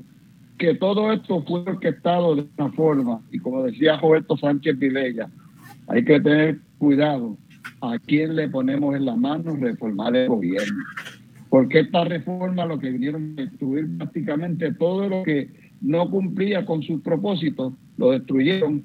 Y como yo le dije, que ahora mismo lo que, lo que quieren es demonizar también, decir no, la, la, del, del, del cargo adicional que se apruebe, si se aprueba, se va a pagar el sistema de retiro de autoridad. Pero había dinero suficiente. Y en un momento el sistema de retiro de la autoridad solamente estaba eh, funcionando con los ingresos que tenía de las inversiones, pagaba las la, acciones de, los, de, todos los pensionados de la autoridad. Que esto no se da en el esto fue bien estructurado destruir la autoridad, destruir el sistema de retiro y por ende, no podemos llamarnos engaño, con todo eso se está destruyendo la economía de Puerto Rico. No hay fábrica que venga a Puerto Rico ahora mismo, no hay a nadie que se le pueda promocionar diciendo tú vas a pagar 29, 30 centavos el kilovatio hora. No hay nadie que pueda, no desarrollo económico en Puerto Rico, ni lo va a haber. La danza de los millones que tenemos va a, pasar, a ser temporera y vamos a caer otra vez en lo mismo que estábamos ¿Cuánto de la danza de esos millones se irá por los ríos subterráneos que corren en el país hacia las campañas de los partidos principales? Eso sí, eso sí, yo entiendo que, yo entiendo que casualmente. Eh, nos, venimos oyendo hablando de eso hace muchos años, muchos años, ¿verdad? Pero cuando nosotros miramos la legislación electoral de Puerto Rico, lo que ha hecho es ir pareciéndose cada vez más a la federal, donde eso no es problema, ¿verdad? Donde los donativos de corporaciones a las campañas no son problema. Bueno, el, el, Contralor Electoral dijo en una entrevista hace esta semana, no me acuerdo con cuál medio fue, pero dijo que se había creado un PAC, un, un un Comité nuevo, donde ya tenía casi en dos mil dólares habían sido aportados. Yo no sé quién van a respaldar porque no. es, lo, tiene más, ya tiene medio millón, pero este eh, pero e, eso se van a multiplicar exponencialmente, ¿verdad? Mientras que para Puerto Rico había sido un principio, para el proceso electoral de Puerto Rico, había sido un principio muy fundamental de que las campañas, eh, en las campañas no interviniera el dinero corporativo. Y eso, la reforma que se hace en el 2011, uno de los puntos claves que se incluye, eh, se ha mencionado mucho que saca, ¿verdad?, los partidos coaligados, pero para mí lo más importante de, de, la legislación del 2011 es que permite, ¿verdad?, es que va federalizando el sistema electoral puertorriqueño para hacerlo cada vez más parecido al de Estados Unidos, donde el dinero corporativo es lo que mueve las elecciones, lo que mueve el proceso electoral. Déjame añadir algo en relación a eso está la corrupción burda del qui pro quo, Donde el político hace algo a cambio, ¿verdad? Eh, de que el, esta entidad privada o persona privada le dé un regalito. Y está también el proceso que se da de depositar en cuentas en el extranjero, en los sistemas bancarios, ¿verdad? Que, que apoyan todas estas redes subterráneas financieras que permean en todo el mundo pero también está lo más común y es la influencia, en donde el político que vota a favor de una privatización sabe que si toca las puertas de Luma degenera porque necesita algo, sabe que los ejecutivos de esas compañías lo van a tomar en cuenta, le van a dar empleo a sus parientes y dolientes, le van a, permitir participar y como ha ocurrido hasta en el Tribunal Supremo de los Estados Unidos, te van a pagar viajes para que te vayas de vacaciones viajes de, como en el caso del juez eh, Thomas, de más de medio millón de dólares. O sea, eso, eso constantemente, donde el político no ha tomado un solo centavo directamente, pero indirectamente en beneficios a, sus, a su familia, a su persona y a sus afiliados políticos, pues eh, son beneficios cuantiosos y así es que funcionan ellos. Claro, hay muchas maneras, hay muchas maneras de hacerlo. Y ahora lo novedoso es que se pueden inscribir esos packs, no solamente en Puerto Rico, sino en Estados Unidos también, donde pasan más disimulados, ¿verdad? Pero pueden inscribir un PAC en Estados Unidos para un candidato o para un partido de Puerto Rico. Y, eso es un proceso eh, que yo creo que va a tener un, va a dejar un mal sabor en la política y, y contrario a lo que Puerto Rico necesita, que es aumentar la tasa de participación y de la gente que se entusiasme con el proceso político, lo que va a hacer es expulsar gente, expulsar gente.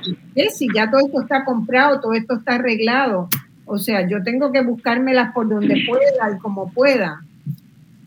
Eh, eso es bastante terrible. Eh, y yo, yo me pregunto, ¿verdad? ¿Cuánto, qué proporción de los fondos federales, de esta derrama de fondos federales, se va en eso? Se canaliza a través de eso, se utiliza para eso. Y, es, y probablemente es más grande de la que nosotros nos imaginemos. Porque sobre eso, sobre eso, el contrato de Luma y el de Genera permiten que estas entidades contraten a sus matrices y afiliadas. Eso permite que no haya eh, competencia, ¿verdad? Licitación competitiva. Y al no haber licitación competitiva, pagan por los servicios o por los activos o los bienes que reciban los precios que le dé la gana a la matriz o la afiliada. Y eso permite que un por ciento significativo de ese dinero federal se vaya en esos eh, gastos ociosos, en esas ganancias exageradas, exorbitantes, ¿verdad? Que van a tener todas estas compañías. Y ese dinero se va a hacer sal y agua y no va a dar para terminar la reconstrucción, desafortunadamente. No, no va a dar. Ni, ni, siquiera, eh, y, y, además yo me pregunto, en el caso concreto del, del tema de energía eléctrica, que es tan fundamental, no solo para la familia, sino para el desarrollo económico de Puerto Rico, si realmente nosotros en algún momento con esto que hemos creado vamos a tener un sistema energético que funcione, que funcione adecuadamente, con costos razonables, con, como la gente aspira, ¿no? Bueno, ahora mismo, en abril de este año, salió una noticia que UMA había suspendido, le había escrito una carta, yo tengo copia por ahí de la carta, le había escrito una carta a las compañías ellos contrataron de poda, que son de su misma gente, en abril le dijo, tiene que parar la actividad porque ya el dinero que había para poda se acabó. O sea que de abril en adelante yo no puedo seguir podando hasta que no llegue el nuevo presupuesto. Eso no ocurría en la autoridad de energía Eso no ocurría, definitivamente. Porque el humano no le puede decir a los árboles de para de crecer. Entonces, en esa época, que es la crítica, cualquiera que conozca la autoridad de la eléctrica sabe que entre enero y marzo, eh, nosotros la autoridad comienza a prepararse con todos los planes, con todos los trabajos para enfrentar la época de huracanes que comienza el primero de junio. Todo, cualquiera que conozca la energía, sin embargo, ellos escriben esa diciéndole, mira, no puedes eh, seguir podando porque no tengo dinero para pagarte. El contrato sigue vigente, cuando llegue el próximo año fiscal, te activo otra vez. Entonces así, eh, ¿dónde está la calidad del servicio que se le prometió al país? ¿Dónde está la calidad del servicio que necesitamos cada uno de nosotros? Como yo le dije, estamos sufriendo. Donde yo vi se va la luz todos los días y mucha gente en Puerto Rico, la estadística de la duración de, las interrupciones y las estadísticas de la, de la eh, frecuencia de las interrupciones ahora son mucho mayor que cuando comenzó este, Luma el primero de junio del año 2021. No, y, es importante, y disculpen, eh, yo creo que lo que está de trasfondo en toda esta conversación eh, es el asunto de la erosión institucional que está experimentando Puerto Rico. Yo creo que eso es bien importante traerlo a la mesa. Eh, y cuando vas a los datos, recordemos, eh, eh, Puerto Rico en la última década ha pasado a tener de 230.000 empleados, ahora tiene poco más de 100.000. En términos de dólares y centavos gastados en, en nómina gubernamental, se gasta ahora mismo un 25% menos de lo que se gastaba. Quien está tomando entonces las decisiones son toda esta serie de consultores que han salido en la conversación, que si los McKinsey, que si los Ernst Young, con una visión muy determinada para lo que quiere para Puerto Rico y con una, con una visión muy determinada de lo que debe ser la sociedad puertorriqueña.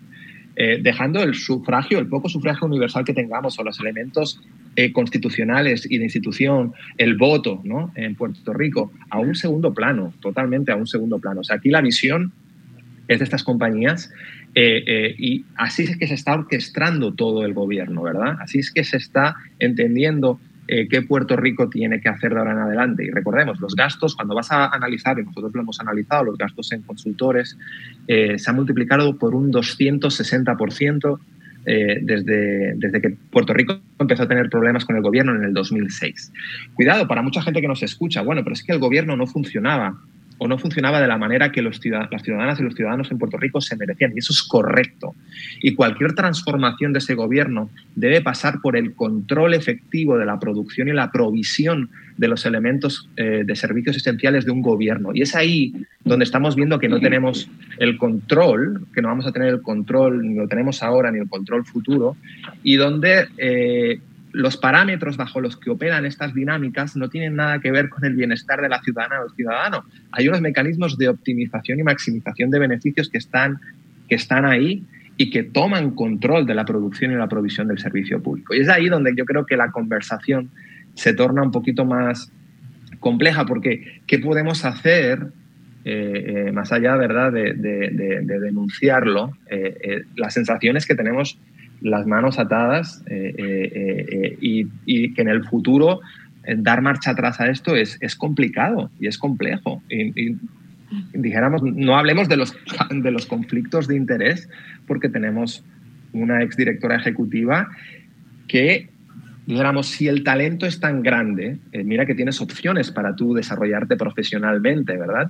Pero dejó agotar lo que el contrato le prohíbe, que eran seis meses, para, para poder irse con una firma que, que, habías contratado y te vas con la firma que eh, está entre los top tres de que se han llevado millones de dólares. Es decir, las decisiones de Puerto Rico en manos de una persona que hace eso y que critica eh, ¿verdad? Eh, el comportamiento de funcionarios públicamente electos y de administraciones anteriores. O sea, es una cuestión complicada que deja a Puerto Rico en una situación de mucha debilidad yo creo que complicada no es la palabra, es descarada, vamos a tenerlo claro, vamos a tenerlo claro.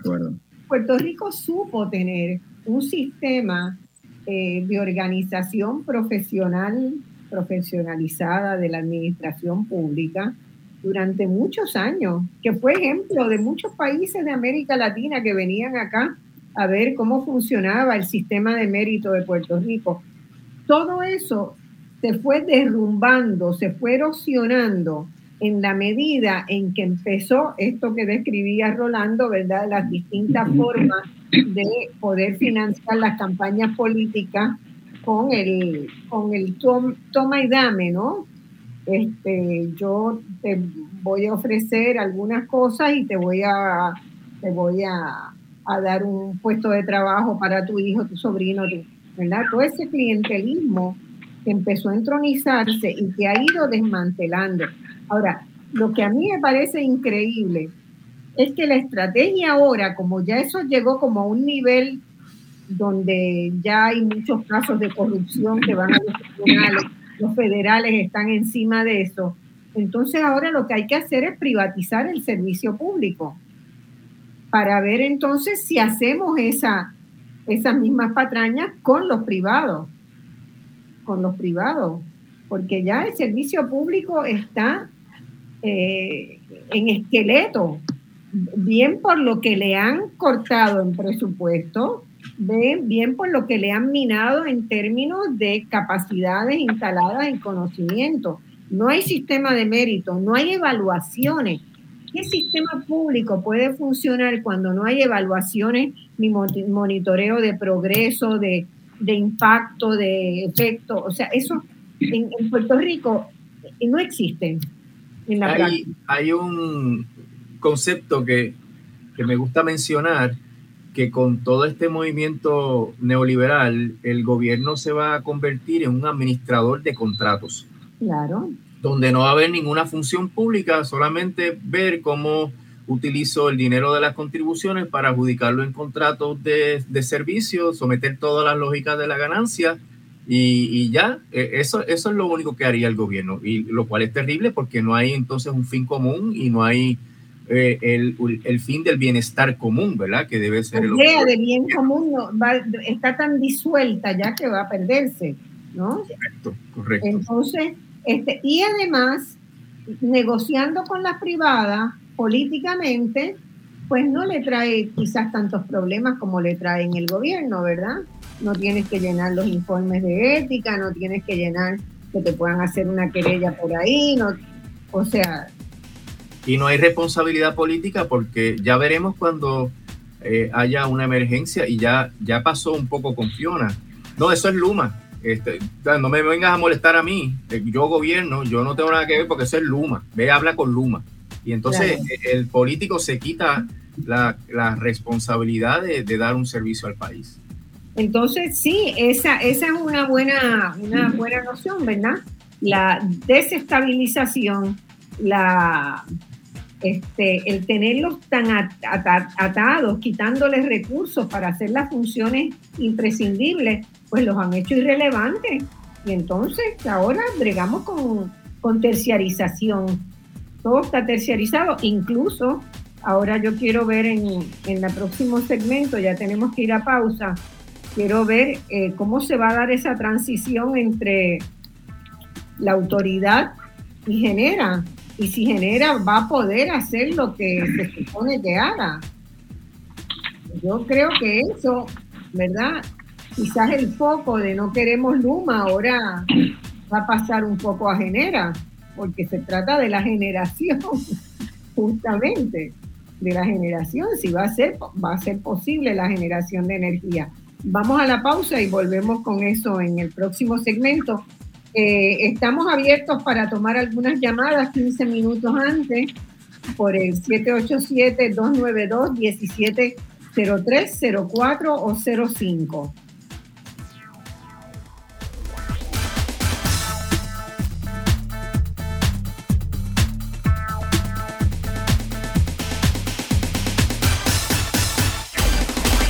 Solo minutos regresamos con Voz Alternativa por Radio Isla 1320. Ya estamos de regreso al análisis de los temas que te interesan. Escuchas Voz Alternativa por Radio Isla 1320. Bueno, mis amigos, volvemos aquí con el último segmento de este programa donde hemos estado conversando sobre lo que ha pasado en los últimos seis años en Puerto Rico, donde se ha estado tratando en el Tribunal Federal por la juez eh, Laura Taylor Swain eh, las quiebras de Puerto Rico, ¿verdad? La quiebra de Puerto Rico y los distintos segmentos de las deudas públicas que se tienen. Y creo que el consenso acá en este grupo es que la situación no pinta bien. Y no pinta bien, eh, y para mí, a partir de ayer se abre otra, otro cajón de lucha, ¿verdad? Con la toma de posesión de, de Genera, que obtuvo un contrato para hacer buena parte de las tareas que antes hacía la Autoridad de Energía Eléctrica. Y y a mí me levantó sospecha una nota en el Nuevo Día de, hace unos cuatro o cinco días atrás, la semana pasada, que reseña, ¿verdad? Y que dice que al igual que pasó con el operador Luma Energy hace unos dos años, Genera tomará el control de la flota generatriz de energía eléctrica sin cumplir con varias de las condiciones del contrato. Entre esas condiciones, y cito, la Autoridad de Alianzas Público-Privada permitirá a Genera comenzar operaciones sin presentar el plan que supuestamente permitiría conseguir ahorros en la compra de combustible, el principal gasto operacional de la Autoridad de Energía mi pregunta es, y empiezo, voy a empezar con Emanuel y seguir con Rosario. Eh, ¿Qué recursos tenemos los ciudadanos para, verdad, por lo menos cuestionarle, a cuestionar una decisión que el propio gobierno, verdad, la autoridad de alianzas público-privada eh, permita eh, iniciar un contrato para el cual no se tienen, no se tienen los, los recursos necesarios.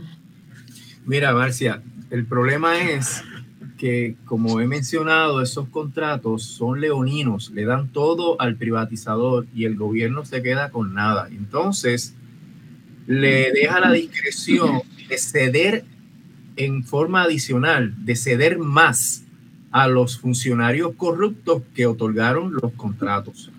Aquí estamos hablando de los famosos waivers, ¿verdad? Sí. La famosa la, famosa renuncia a prerrogativas o a requisitos que tiene el contrato. Y en este proceso de Luma se dio constantemente que la Autoridad de las Alianzas Público-Privadas y Fermín Fontanés estuvieron renunciando a sus eh, prerrogativas como entidad fiscalizadora para que Luma siguiera operando a pesar de que no cumplía con el contrato. Y pasa lo mismo también con Genera. Desafortunadamente, no hay en el sistema de derecho actual un mecanismo para poder lidiar con ese problema porque van a decir que esa discreción se la dio el contrato y que es una obligación de parte. Sabes que la UTIER radicó una demanda de interdicto preliminar y permanente en la Corte de Título 3 y la jueza Taylor Swain, a pesar de que es evidente que la vida de la UTIER depende de que se ejecute o no se ejecute ese contrato, resolvió que la UTIER no tiene legitimación activa. Cuando Estados Unidos, el Tribunal Supremo, acaba de resolver que una diseñadora de páginas web que nunca nadie le ha pedido que haga una página para una pareja eh, de la comunidad LGBTQ, nunca se lo han pedido, tiene legitimación activa para impugnar la posibilidad de que algún momento le pidan eso y, y que ella tiene el derecho a decir que no. O sea, es un caso totalmente hipotético. Y aquí Lutier sufre un impacto grandísimo porque alrededor de 600 eh, de sus miembros se mueven ya sea al gobierno central o se mueven a Genera y eh, eso eh, implica pérdidas económicas, el derecho que tienen sus miembros a disfrutar de eh, todas las prerrogativas del convenio colectivo y de la representación sindical, etcétera, y la lista es larguísima.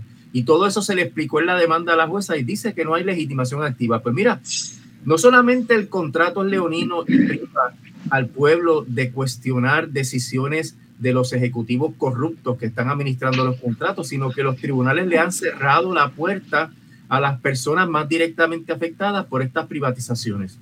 Por eso es que pero la alianza, la alianza, habría que cuestionar a la alianza, ¿no? El, el que la alianza eh, va a decir que eso es discreción otorgada por el contrato entre las partes y que la discreción la ejerce el funcionario sin ninguna revisión. Y eso dentro del sistema político, eso es una cuestión política. El funcionario tenía discreción para decir sí o no. Y dijo aquí, pues no, no cumplas, empieza, no importa. Ah, este, que, que el que venga detrás pague los platos rotos. Pero ese es el grado de irresponsabilidad que estamos viviendo aquí en el país hoy en día. Claro, yo quisiera que la gente se colocara, ¿verdad?, en una situación donde ganan, ganan, le dan un trabajo, vamos a decir, y el trabajo supone que usted tenga unos grados académicos aprobados.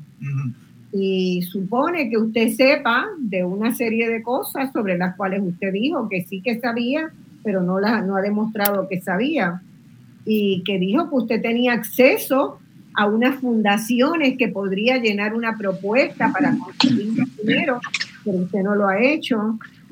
Eh, y que de todas maneras el funcionario dice, eh, empiece, no importa nada de eso, cuando usted termine la maestría, pues lo añadimos al, al récord, pero mientras tanto puede empezar a trabajar, puede empezar a trabajar sin saber inglés, usted había dicho que, pero todavía no ha terminado de aprender inglés. ¿Usted cree que eso es razonable? Eso es lo que está pasando.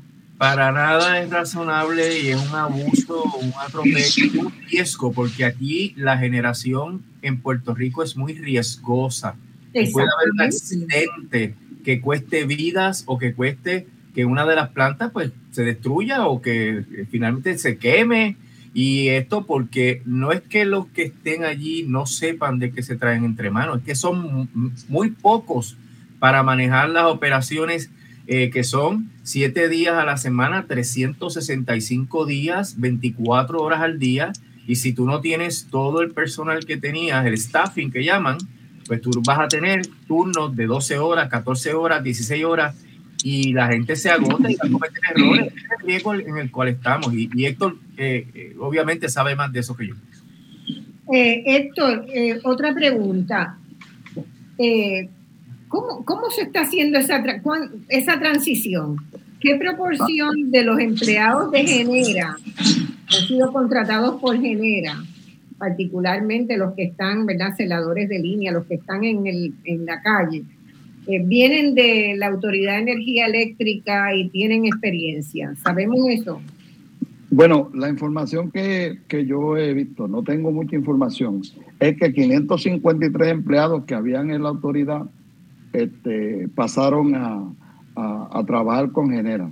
Pero aún, como dice Emanueli, es importante señalar que, la, que en el caso de la producción de energía en la autoridad, son más de 4.000 megavatios, 4.000 y pico de megavatios eh, de la autoridad, porque también hay dos privados que tienen adicional 891 megavatios, que son AES y Ecoeléctrica. En ese caso, ya venía sufriendo una reducción grande de personal y se estaba dando las condiciones, lo, que estaba diciendo eh, Emanueli, eh, que, que, que, sucede. Eh, gente trabajando turno de 24 horas, gente descansando allí mismo para seguir eh, eh, en, la planta. Usted visita una consola de una planta y usted de repente ve que suenan cuatro o cinco alarmas a la misma vez. Ninguna persona es papá Dios para estar en los cinco sitios a la misma vez y ver qué está pasando aquí con la turbina, qué está pasando con el generador, qué está pasando con la caldera. Todas esas cosas se necesita personal y personal diestro para saber si tiene que tomar algún tipo de decisión o no, o no debe tomar eh, algún tipo de, decisión. Esto, eh, eh, como, la, como la transición de Genera solamente duró seis meses, nosotros, yo responsablemente no podría opinar. no he visto, hay algunos empleados que eran buenísimos empleados de la Autoridad de Energía Eléctrica, pero el problema también que algunos de, de, de esas estas compañías nuevas, como hizo Luma, viene con una filosofía de que ellos son los que mandan. Entonces, el que sabe no puede mandar, sino que tiene que seguir instrucciones. Pero mira, Marcia, hay una cosa que, eh, para una digresión un poquito, pero con el mismo tema. El, gasto, el gasto más grande de la Autoridad de Energía Eléctrica es combustible. Y dentro del combustible, el gasto más grande es de gas natural. Entonces, genera propiedad de es el productor de gas natural que le vende. Él es la, la compañía, es la compañía de gas natural que le vende a la autoridad de energía eléctrica en este momento. Y ahora Newfortress le va a comprar a su parent company, a su compañía matriz, a su dueña, le va a comprar el gas natural. Entonces, aquí hay, aquí hay, aquí hay una falta de transparencia Tremendo este, negocio. que por más que digamos. Tremendo, negocio. Pero, pero imagínense en qué situación ponen. Yo soy el, yo soy el gerente de, de Genera. Y voy, Rolando, perdón, Rolando, Rolando es fuerte allá. Y yo voy le digo a Rolando, perdona, yo no te puedo comprar ese gas, pero Rolando es mi jefe y es, es el dueño de la compañía. Entonces ya ahí, ahí ocurre un conflicto de intereses tremendo, eh, que no hay forma de cómo lidiar con él, lo mismo que pasa con Luma y con, y con, con Luma, porque cuánta, mira, hay, hay tres compañías, eh, eh cuánta eh, y ASCO este, son los dueños de Luma, y hay cuatro oficiales ahí que están en la Junta de Directores de Luma, en la Junta de Directores de Cuenta y en la Junta de Directores de ASCO. O sea, son los mismos los que toman las decisiones. Me pongo el sombrero, eso es como el pueblo pequeño en Estados Unidos, que el cartero este, eh, se pone un sombrero para vender y entregar una carta y se pone otro sombrero para hacer otro tipo de funciones.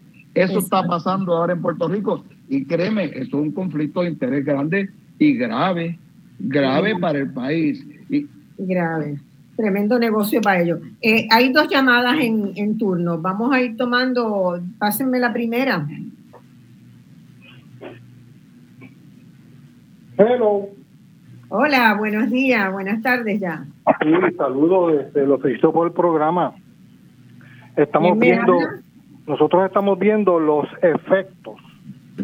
Usted sabe que en la vida todo es causa y efecto. Estamos viendo los efectos de un gobierno y de un partido político que quiere obligar a Puerto Rico a meter a meterlos en la anexión.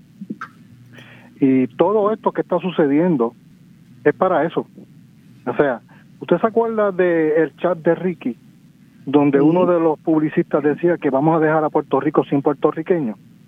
Sí, pues eso se está implementando también, porque cuando usted sube hasta un precio imposible el costo de, energía eléctrica, eh, los negocios de los puertorriqueños se van, se quedan solamente en los negocios de las megatiendas, de las compañías americanas, y Puerto Rico va se va a convertir en un país de solamente estadistas y americanos.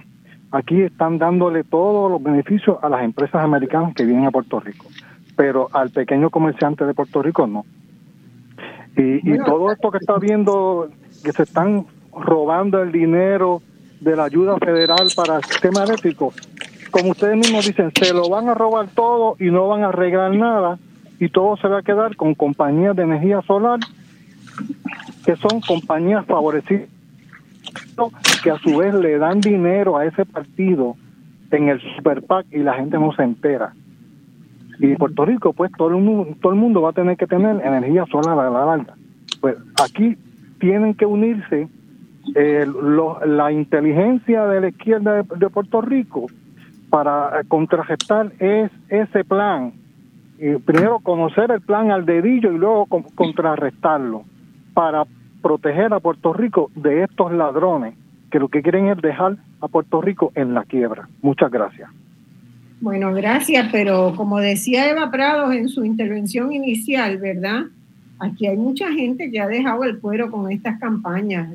No sabemos si la gente escucha lo suficiente y entiende lo suficiente. Quizás tenemos que hacer todavía más. Pero algún comentario que quieran hacer Héctor, Emanuel y o Daniel que ahora mismo estaba verificando que hay 66 mil clientes de la autoridad que no tienen energía eléctrica. Yo, yo soy uno de ellos porque se fue la luz. Aquí, aquí me invento que en este momento se acaba de ir la luz otra vez. Como dicen los abogados, nada más con el testigo. Nada más con el testigo.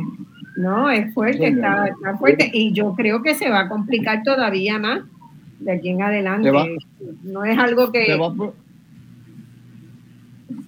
Pero mira, Marcia, eh, yo no, yo no sé, ¿verdad?, quién va a, trabajar esto, pero el país tiene que indignarse porque, porque nos llevan a un despeñadero y falta algo bien importante. La orden ejecutiva durante el COVID prohibía eh, cortar la luz en Puerto Rico. Pues ya esa orden cesó y ahora mismo están trabajando cortando la luz y cortando la luz a los comerciales. Deja que lleguen a cortar al millón doscientos cincuenta mil clientes residenciales que hay en Puerto Rico, que más del 25% no debe, para que tú veas cómo van a ver la diferencia entre una compañía privada claro. y una compañía pública. Se complica todo en Puerto Rico, se complica todo. Vamos a la segunda llamada que tenemos. Hola, buenas tardes. ¿Cómo están ustedes? Bien, bien. ¿Quién nos habla? Le habla Aileen. Aileen. Eh, sí. Eva ya me conoce. Este, hola Eva. Mire, este, yo creo que vamos a tener que llamar a una asamblea de pueblo. Yo creo que hay indicar e invitar a todas las personas que están preocupadas por todas las cosas que ustedes han dicho este, y que cada cual aporte a ver qué es lo que se puede hacer. Esa es mi sugerencia porque ya no sé qué más decir. Bueno, muy bien. Este, ¿Hay alguna otra llamada? Pues buenas tardes. Buenas tardes. Hola. Hola, buenas tardes. No sé si hay ninguna, parece que no hay otra llamada todavía. Bueno, vamos a ir redondeando, nos quedan muy poquitos minutos ya, eh, cinco minutitos para, para redondear. ¿Qué podemos esperar? Héctor, vamos a empezar con, con la autoridad y, yo, yo, siento yo siento mucho pesar eh, eh, lo que ha pasado en Puerto Rico. Como yo dije, la empresa energía eléctrica, y siempre lo he dicho en todas mis comparecencias, necesitaba una transformación, pero también necesitaba financiamiento. Y el financiamiento llegó, ahora acaba de llegar la luz, y el financiamiento llegó y está el dinero que no han sabido utilizar. Hay que decirlo, hay que dramatizar. Entonces, sin embargo, todo lo que se ha montado, como dijo muy bien Daniel, todo lo que se ha montado en Puerto Rico se ha montado sobre unas, unas proyecciones totalmente fallidas. Mira, el informe que yo cité ahorita dice que del 2025 al 2027 Puerto Rico el sistema eléctrico va a tener un ahorro de 837 millones de dólares. 837 millones de dólares. ¿Y, qué es lo que nosotros estamos viendo en este momento? ¿Cómo, cómo en ahorro? y como diré, sí, 837 millones de dólares. Para el 2025, 293, para el 2026, que no lo cité ahorita, 288, y para el 2027, 256 millones de dólares. 837 millones de dólares. Y miren, y voy a tener que decir, dejar mi participación con, como dice el puertorriqueño, en este momento lo que me espera es hambre y miseria. no, no podemos decir otra cosa porque el panorama que vemos ese es el panorama que vemos totalmente. Eh, los economistas, ¿verdad? Yo no soy economista, pero no hay desarrollo económico en Puerto Rico. Eh, Rolando sabe que la, Junta de Supervisión Fiscal, una de las cosas que vino también fue a, a supuestamente las finanzas, pero que vino también a propiciar desarrollo económico. Propiciar desarrollo económico a treinta y pico centavos el kilovatio hora. Ahí cierro mi pensamiento. Eh, Daniel. Bueno, cuando, cuando hablamos de qué podemos esperar, casi con toda probabilidad lo que, lo, que, lo que nos espera es una subida en la factura. O sea, en la moción informativa al tribunal que se sometió por la Junta el 23 de junio, eh, es curioso que desvelan que sí, que hay un recorte mayor, pero lo que no, eh, y, es claramente, levanta muchas suspicacias que tengan una cosa y no la otra, pero no desvelan el famoso legado de sobrecargo, eh, el legacy charge que dicen en inglés, a cuánto va a ascender. El 14 de julio lo, sabremos con el nuevo plan, plan de ajuste. Así que hay que estar muy atentos porque sí que nos va a dejar en una situación de menos competitividad.